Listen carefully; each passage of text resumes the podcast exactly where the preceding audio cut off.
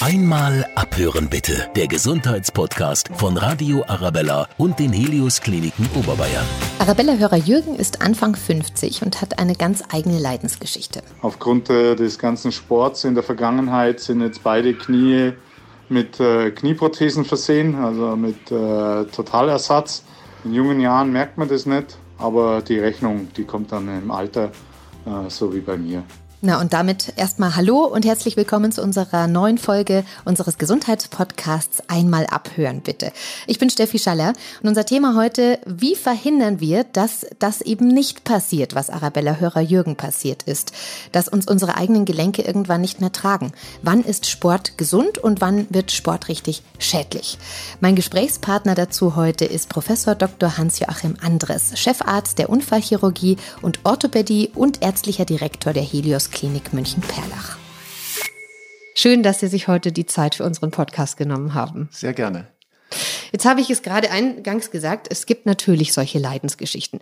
Aber bevor wir darauf eingehen, möchte ich noch den positiven Aspekt mal rausarbeiten. Sport ist ja nicht nur schädlich, sondern es gibt sehr, sehr viele Studien, die belegen, Sport und Bewegung ist gesund und wichtig. Ja, das kann ich nur unterstreichen.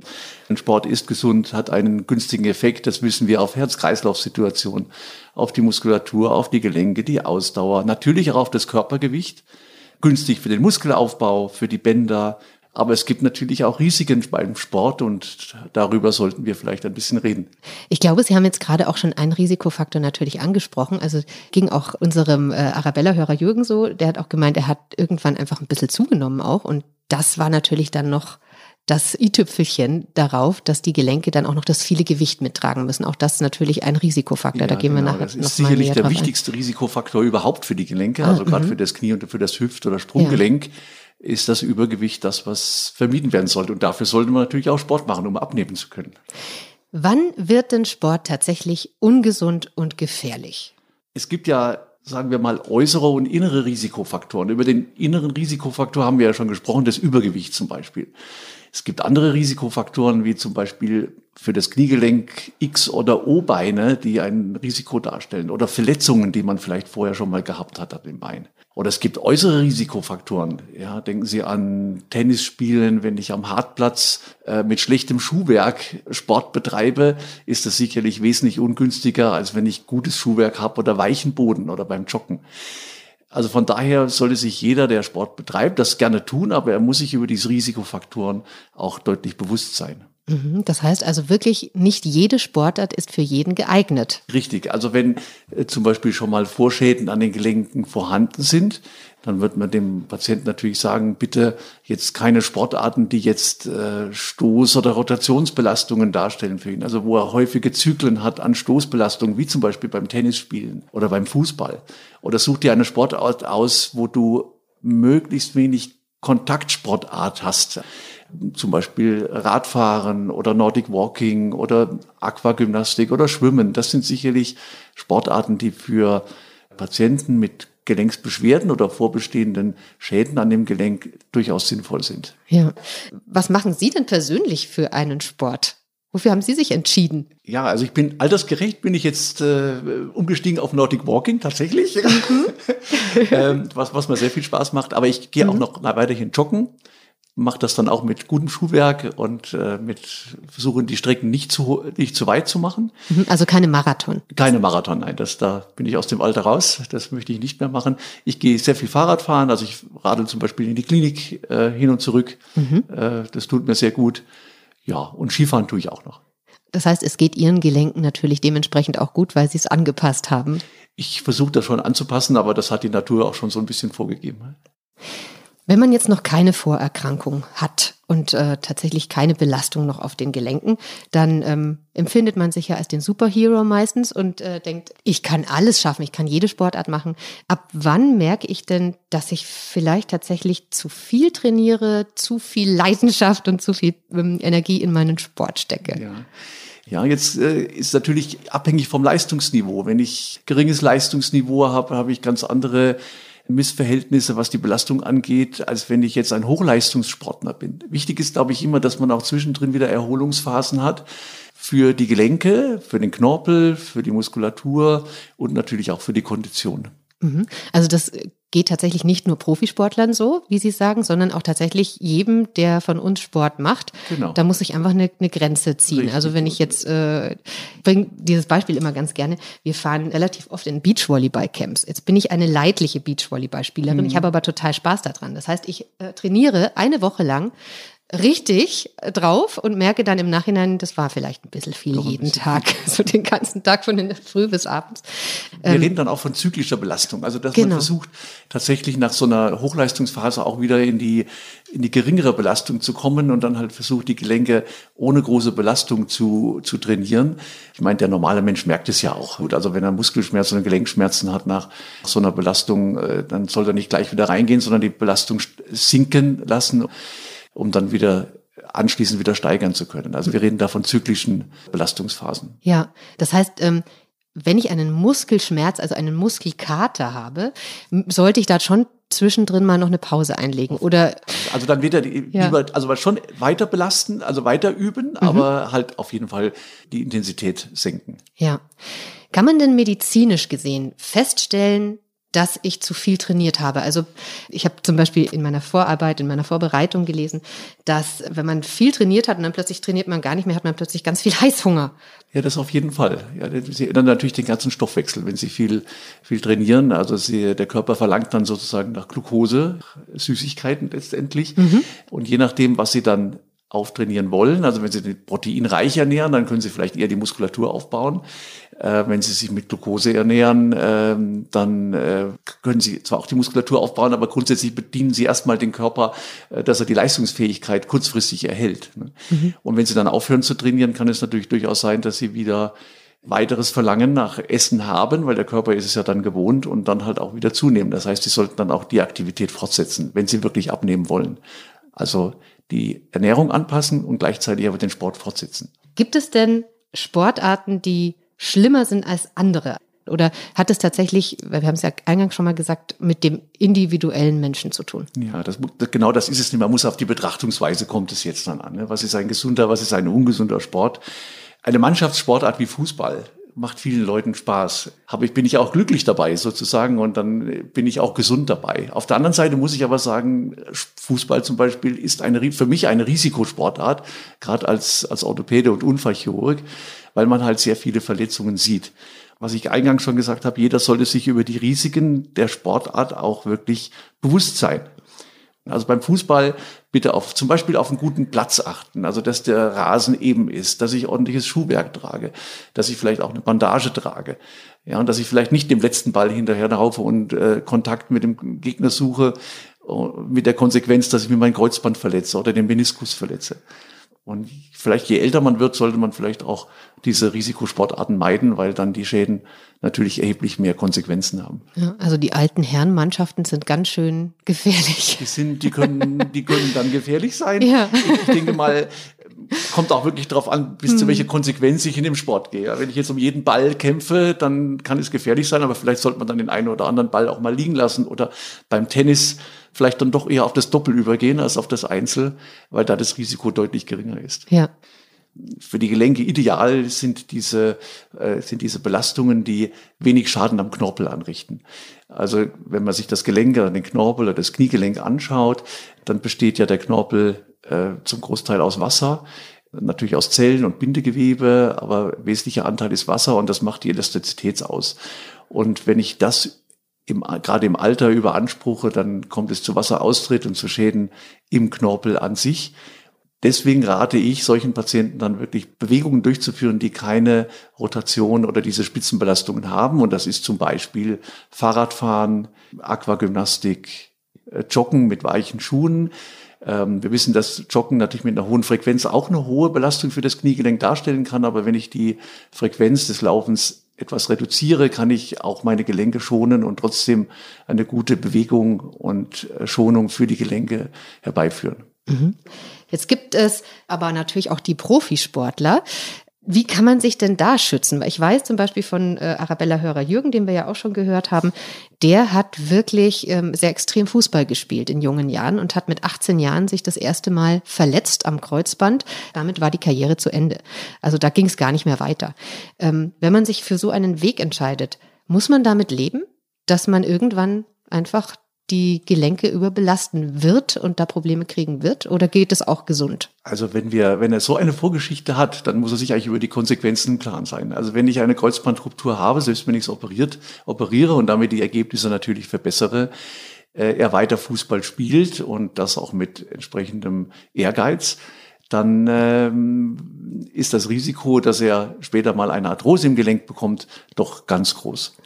Und äh, von daher muss man diesen Patienten wirklich raten, das Fußballspielen eigentlich bleiben zu lassen. Und wir wissen auch, gerade nach solchen Verletzungen wie Kreuzband- oder Meniskusverletzungen, dass viele Patienten das Fußballspielen aufhören, ja, diese mhm. Kontaktsportarten äh, dann auch nicht mehr betreiben. Ja, jetzt wissen wir natürlich vom FC Bayern, die kommen dann natürlich, egal was sie hatten, nach einem halben Jahr wieder zurück.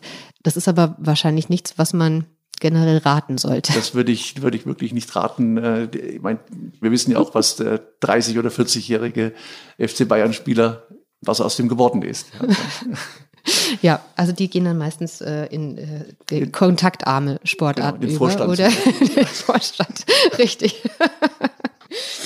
Jetzt hatten wir schon immer mal wieder vom Schuhwerk gesprochen. Ich gehe da jetzt mal drauf ein, weil ich feststelle, dass das schon etwas ist, was äh, eine deutliche Erleichterung sein kann. Worauf kann ich da achten? Ähm, dass ich ein weiches Schuhwerk benutze, äh, wenn ich sehr viel laufen muss oder wenn ich sehr viel äh, Belastung auf die Gelenke bekomme. Was man auch noch machen kann, ist, wenn ich jetzt schon eine Fehlstellung habe, eine angeborene Fehlstellung oder erworbene Fehlstellung, denken Sie an das O-Bein zum Beispiel, dann sollte man äh, das Schuhwerk so wählen, dass am Schuhaußenrand eine etwas Erhöhung ist, äh, so dass ich die Belastung für die Gelenke durch Modifikation des Schuhwerkes verbessern kann und dadurch eben auch einen Schutz biete. Mhm. Also ich äh, denke gerade dran, ich habe so einen ähm, Senk- und Spreizfuß selbst und habe mittlerweile in, äh, in vielen Schuhen einfach eine Einlagesohle da drin, weil ich sonst Schmerzen bekomme in den Zehgelenken. Ja, absolut Jetzt mit 37 Jahren. Juhu. Aber das ist die erste Maßnahme, bevor man operiert, auf jeden Fall. genau, also das ist schon was, wo, wo, man viel noch abstützen kann und wirklich viel tun kann. Also auf jeden Fall, ja. Das ist immer die erste Maßnahme, die man auch als Orthopäde ergreift, bevor man über eine Operation nachdenkt ja. äh, immer das, äh, die Einlagenversorgung, wo, wo es da auch große Unterschiede gibt, kann man nur sagen. Ja, das muss ah. jemand, muss jemand gut machen. Also mhm. man braucht einen guten Orthopädie-Techniker. Wie komme ich denn daran?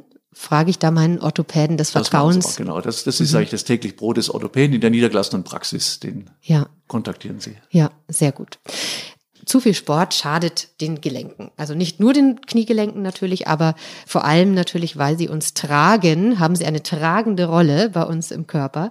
Ähm, was kann denn alles mit unseren Knien passieren, wenn ich zu viel Sport treibe? Also die belasteten Gelenke sind sicherlich Hüfte, Knie und Sprunggelenk. Ja, das weiß ja. man auch äh, aus der Erfahrung heraus, dass diese Gelenke am meisten geschädigt sind. Es gibt natürlich auch noch beim Handballer zum Beispiel das Schultergelenk. Das kann genauso eine Arthrose entwickeln. Also es ist wichtig, dass das Kniegelenk eine gute muskuläre Stabilisierung hat. Weil der Muskel und die Bänder stabilisieren ja das Kniegelenk. Und die führen auch zu einer besseren, wie man, wie wir sagen, Koordinierung, Koordination des Gelenkes. Ja, das heißt, das ist auch etwas, was man antrainieren muss, dass man das Kniegelenk unter Kontrolle hat und dass man die Bänder und die Muskulatur entsprechend koordiniert. Damit verringere ich auch das Risiko für eine Verletzung und auch vielleicht für eine Arthrose. Wie trainiere ich die denn richtig und welche muss ich da trainieren? Ja, da gibt es ja Beuger- und Streckmuskulatur, die man im, im Gleichklang auch bringen muss, damit die gute Stabilität da ist, damit auch die Kniescheibe zum Beispiel gut zentriert ist. Ich würde da wirklich, wenn Sie das wollen, sicherlich eine professionelle Hilfe suchen. Also da kann man gut auf die gängigen Fitnesscenter natürlich verweisen. Es gibt natürlich auch Physiotherapie, die Sie machen wollen, aber das wäre dann eher was, wenn dann schon eine Erkrankung vorliegt. Sehr schön. Eine Sache würde ich gerne noch zur Arthrose nachschieben, und zwar das Thema der Ernährung. Also es ist natürlich auch sowas, was man äh, ne, von, von Omas und Opas auch schon mitgegeben bekommen hat. Gummibärchen essen, Gelatine etc. Bringt denn sowas tatsächlich etwas? Also das ist es lässt sich sehr umstritten. Also es ist aber diese, wenn ich jetzt sage, ich esse äh, viele Rindersuppe oder Gummibärchen, da würde ich jetzt mal sagen, das hat keinen Effekt, aber es hilft vielleicht für die Psyche etwas, wenn ich Gummibärchen esse. Für den Placebo-Effekt, der ist ja auch nicht schlecht. ein Effekt auf den Knorpel würde ich da nicht sehen. Ja. Es gibt zig Nahrungsergänzungsmittel, die Sie im Reformhaus kaufen können. Die sogenannten Chondroprotektiva heißen das, also man, die versprechen, dass der Knorpel aufgebaut wird. Ja, das sind letztlich Medikamente, die den Knorpel, die Substanzen, die im Knorpel drin sind, das, äh, das Bindegewebe im Knorpel anreichern sollen, das, die eben den Knorpel wieder aufbauen sollen da muss man sich natürlich überlegen, wie kommen die jetzt da überhaupt hin? Und wenn ich jetzt etwas esse, dann wird es erstmal im, Na im Magen äh, mit Säure äh, verdaut, dann kommt es in den Darm und irgendwann wird es vielleicht mal resorbiert. Und ob die Substanz dann tatsächlich in diesem Zustand oder diesem schlechten Zustand dann irgendwo an den Knorpel kommt, da möchte ich doch meine Zweifel haben. Äh, also ich würde darauf nicht viel geben. Man kann es machen. Es hat keine großen Nebenwirkungen. Es schadet nicht. Manche schwören drauf wenn was macht, dann aber langfristig. Also es bringt gar nichts, wenn man sagt, jetzt ich mache das mal äh, für eine Woche, sondern dann muss man es langfristig machen. Und dann, wenn der Knorpel schon weitgehend abgebaut ist, macht es auf keinen Fall mehr einen Sinn, darüber nachzudenken. Ja, jetzt hatten Sie gerade das, mir das Stichwort gegeben. Das muss dann schon dahin kommen, wo man es braucht. Das heißt, es gibt ja mittlerweile auch Therapien, da kann man sich sowas spritzen lassen. Also Hyaluronsäure beispielsweise. Ich glaube, ich habe auch von Botox im Vorfeld auch schon gelesen. Was bringt denn so etwas? Ist das auch ähm, eher kosmetisch und nicht medizinisch ja, also verifiziert? Das, die Hyaluronsäure im Knie wird ja, wird ja sehr oft angewendet. Das wird dann drei, vier, fünf Mal in das Kniegelenk im wöchentlichen Abstand injiziert. Mhm. Da ist es so, dass man sich sehr uneinig ist in der, in der Fachliteratur. Es wird sehr viel als Placebo-Effekt äh, beschrieben. Es hat aber auch in gewissen Studien eine entzündungshemmende Wirkung und damit auch einen Effekt auf die Schmerzen tatsächlich. Deswegen würde ich es schon raten, das auch zu, zu versuchen. Aber man sieht schon daran, dass die Kassen diese Therapie nicht bezahlen, äh, dass die Wirksamkeit letztendlich nicht nachgewiesen ist. Gibt es auch die Möglichkeit, dass man Blut, Eigenblut in das Gelenk injiziert, welches an äh, Blutblättchen angereichert ist. Mhm. Da ist der Effekt wohl etwas besser als bei der reinen Hyaluronsäure. Ähm, Wirkung hat auf jeden Fall, gerade in der entzündlichen Phase, wenn ich Cortison injiziere in das Kniegelenk. Also um diese akute Infektion und Schwellung zurückzubilden, da kann man mit Cortison arbeiten. Cortison an sich hat aber auch einen Schadensfaktor für den Knorpel wiederum auf der anderen Seite. Mhm. Und all diese Therapien muss man sich auch darüber bewusst sein, haben natürlich ein Infektionsrisiko, weil ich tatsächlich ja von außen etwas in das Kniegelenk hineinspritze und dadurch natürlich immer auch, wenn ein geringes, aber immer ein gewisses Infektionsrisiko habe. Ja. Was kann man denn dann tatsächlich tun, wenn mein Knorpel schon richtig runtergearbeitet ist und äh, Knochen auf Knochen fast schon liegt? Gibt es da noch andere Möglichkeiten oder ist dann letztlich die Prothese einfach der letzte ja. Ausweg?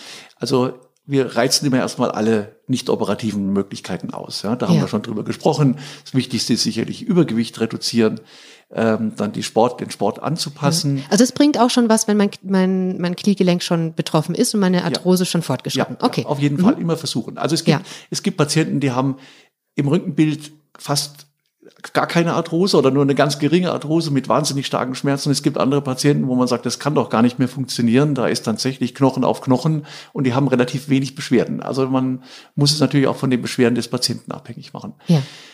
Die, und wenn diese Möglichkeiten alle ausgereizt sind und der Patient hat immer noch Schmerzen, trotz Schmerztherapie, er ist in seinem Leben eingeschränkt mit in dem, was er machen will. Also dann ist der Zeitpunkt tatsächlich gekommen, wo man sich über ein künstliches Kniegelenk unterhalten muss. Ja, also das war tatsächlich ja auch ähm, ein Punkt bei unserem Arabella-Hörer Jürgen, der hat mir erzählt, er hat tatsächlich nicht mal eine halbe Stunde spazieren gehen können mit seiner Frau und seinen Kindern und hat dann sich letztlich dafür entschieden, also zunächst das rechte Kniegelenk und dann das linke Kniegelenk komplett austauschen zu lassen. Das linke war noch nicht ganz so betroffen eine Zeit lang und das kam aber dann natürlich auch irgendwann.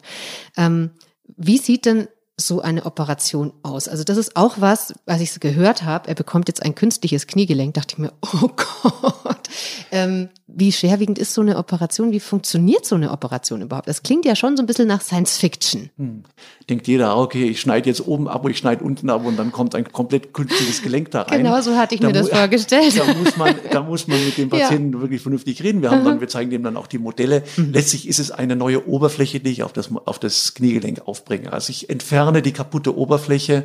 Man entfernt äh, das vordere Kreuzband stell die Achse wieder richtig ein, dass die wieder korrekt ist und ähm, zementiere dann oder auch geht auch ohne Zement eine neue Oberfläche aus Metall auf das Kniegelenk drauf. Äh, man lässt aber die Seitenbänder intakt, man lässt äh, auch den Knochen weitgehend intakt, also man versucht auch knochenschonend zu operieren. Von daher ist es, ich sage immer, eine neue Oberfläche für das Gelenk. Mhm. Dann gibt es zwei Möglichkeiten. Das klingt schon sehr viel beruhigender. Ja, das ist für den Patienten wirklich beruhigender. ja. Dennoch ist es ja so, dass ich einen großen Schnitt brauche. Ich muss ja diese neue Oberfläche auch in das Kniegelenk hineinbringen. Mhm, da gibt es dann klar. mittlerweile auch äh, äh, weichteilschonende Operationstechniken, aber dennoch muss ich doch äh, das Kniegelenk eröffnen. Äh, ich muss durch die Kapsel durch, was auch gewisse Schmerzen die ersten Tage nach der Operation bedeutet ähm, und bringe dann die Oberfläche auf. Grundsätzlich kann man äh, die, die komplette Oberfläche ersetzen, also innen und außen. Äh, es gibt aber gerade im Anfangsstadium oder wenn nur eine Seite des Kniegelenkes innen oder außen betroffen ist, kann ich auch mit äh, sogenannten Schnittenprothesen arbeiten, wo ich eben nur bestimmte Kompartimente des Kniegelenkes ersetze. Das äh, wäre auch noch eine Möglichkeit, gerade bei jüngeren Patienten, äh, um eben noch die Vollprothese zu vermeiden, weil ich kann dann von der Schlittenprothese später noch auf die Vollprothese übergehen, wenn es Probleme gibt. Letztendlich ist es aber keine OP, die ich hundertmal wiederhole und dann lasse ich mir halt mit 80 nochmal eins einsetzen. Also Richtig, das gibt ja, ja das, äh, also es wird dann immer komplizierter. Sagen wir, wir haben jetzt den normalen Oberflächenersatz mhm. und äh, der lockert sich nach gewissen Zeit. Das ist ja das, was passiert dann. Mhm. Kann schon nach fünf Jahren sein, kann aber auch nach 30 Jahren, sagt, wie gesagt, nach nach 15 Jahren sind eben ungefähr 85 Prozent der Prothesen noch drin. Wenn ich das dann wechseln muss, dann habe ich schlechtere Voraussetzungen. Ich habe schlechteren Knochen, die Bänder sind schlechter, ich muss dann auf einen, wir sagen, einen höheren Koppelungsgrad gehen. Das heißt, mhm.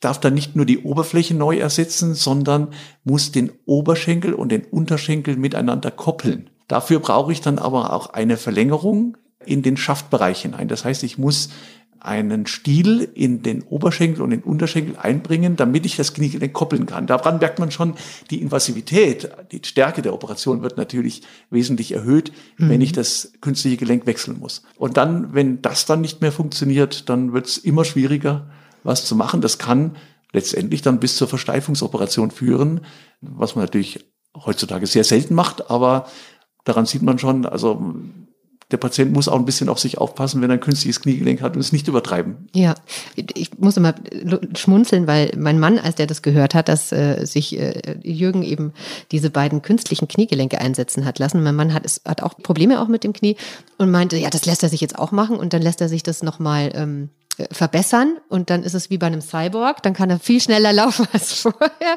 Also der hatte eine sehr ideelle äh, Vorstellung von dieser OP. Also äh, wie weit sind wir davon schon entfernt? Es klingt ja wirklich spektakulär. Ähm, wo ist da die Grenze? Also, oder gibt es da gar keine Grenze? Und sagen Sie, in Zukunft können wir uns tatsächlich vorstellen, dass wir da äh, sogar Verbesserungen äh, einfließen lassen? Ja, also wir sind natürlich, äh, gerade in der Orthopädie versuchen wir immer bessere Implantate zu entwickeln. Das ist richtig. Materialien haben sich verändert. Aber auf der anderen Seite, wir haben äh, Studien, die zeigen, dass Kniegelenke, die wir vor 20 Jahren eingebaut haben, immer noch fast die besten sind. Ja, aber wir arbeiten dran und versuchen natürlich diese Techniken und auch die Materialien so zu verbessern, äh, dass die besseren, dass ein besseres funktionelles Outcome ist. Ähm, meine Abschlussfrage wäre tatsächlich, weil wir jetzt auch viel natürlich darüber gesprochen haben, was kann alles passieren. Was sind denn Ihre persönlichen Erfolgsgeschichten? Oh ja, also da gibt's gibt's natürlich einige, aber also die die schönste Geschichte, sage ich, meiner Schwiegermutter, die die, äh, die auch wirklich eine äh, die ist mittlerweile etwas über 80 Jahre ist, aber die auch eine starke Arthrose in ihrem Kniegelenk hatte und mhm. ja gut, die kommt natürlich dann zu mir hin und sagt ja, was soll ich tun, was soll ich tun? Und dann haben wir ganz lange zugewartet und natürlich in der Familie sagt man nicht operieren, auf keinen Fall operieren. Man sieht ja auch als Operateur immer die Risiken, Risiken, die so eine Operation hat. Und äh, wir haben alles konservativ versucht und dann schließlich, es ging nicht. Und äh, wir haben es dann operiert und äh, sie ist jetzt wirklich glücklich und äh, ja, ist eine glückliche Schwiegermutter. Das ist ja auch was Schönes. Das stimmt. Das ist, das ist äh, meistens ganz gut, wenn man eine glückliche Schwiegermutter hat. Herr Professor Dr. Andres, es war mir eine ganz, ganz große Freude. Ich habe sehr viel mitgenommen aus unserem Gespräch. Bedanke mich ganz, ganz herzlich, dass Sie sich die Zeit genommen haben, weil das ist äh, natürlich als Chefarzt wirklich äh, nicht äh, selbstverständlich. Herzlichen Dank. Ja, habe ich gerne gemacht. Ich bedanke mich auch. Es war ein angenehmes Gespräch. Ja, und auch bei euch möchte ich mich natürlich bedanken, dass ihr zugehört habt. Vielleicht konnten wir euch ja helfen, weil ihr selber betroffen seid. Vielleicht war es auch einfach nur spannend, wie für mich. Egal wie, gebt mir gerne immer Feedback, schreibt was in die Kommentare. Und vielleicht abonniert ihr ja auch unseren Podcast. Dann wisst ihr immer, wenn es eine neue Folge gibt und wir freuen uns wirklich drüber. Bis dahin, alles Liebe und bleibt gesund. Einmal abhören bitte. Der Gesundheitspodcast von Radio Arabella und den Helios Kliniken Oberbayern. Auf radioarabella.de und überall, wo es Podcasts gibt.